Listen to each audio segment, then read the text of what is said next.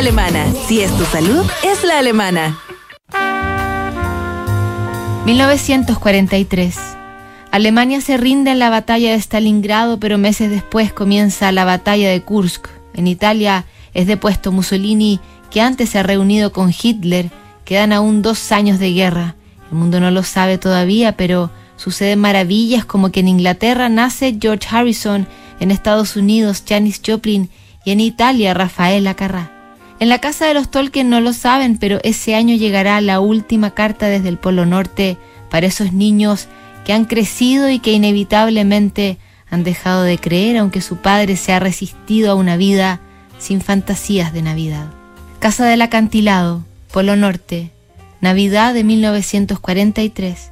Mi querida Priscila, feliz Navidad.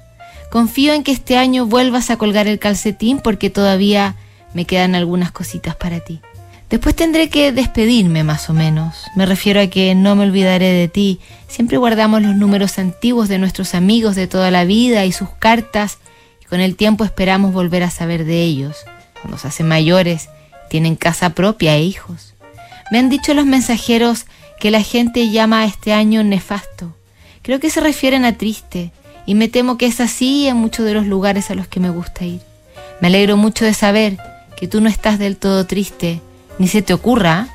Me queda mucha cuerda y no tardaré en volver, tan alegre como siempre. Aquí no hemos sufrido daños y aunque mis energías se agotan, espero poder solucionarlo pronto. El oso polar, que dice que está demasiado cansado para escribir, te manda un mensaje especial.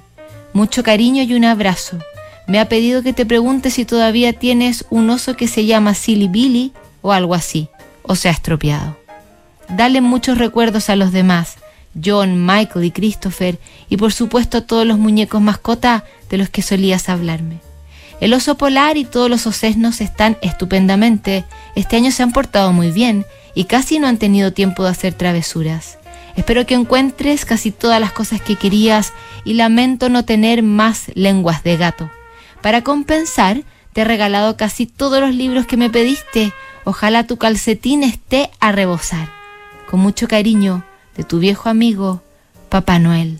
Sabía Tolkien que así terminaba su tradición de escribir en Navidad a sus niños, haciéndose pasar por el viejo pascuero o sus ayudantes. Cariñosamente asumía la estocada, se había diluido ya la fantasía que durante 23 años intentó defender con sus cartas. Mucho después serían descubiertas y editadas en un libro que incluye también sus ilustraciones magníficas, quizá no la obra más conocida del autor inglés, pero sin duda una de las más sobrecogedoras. Mañana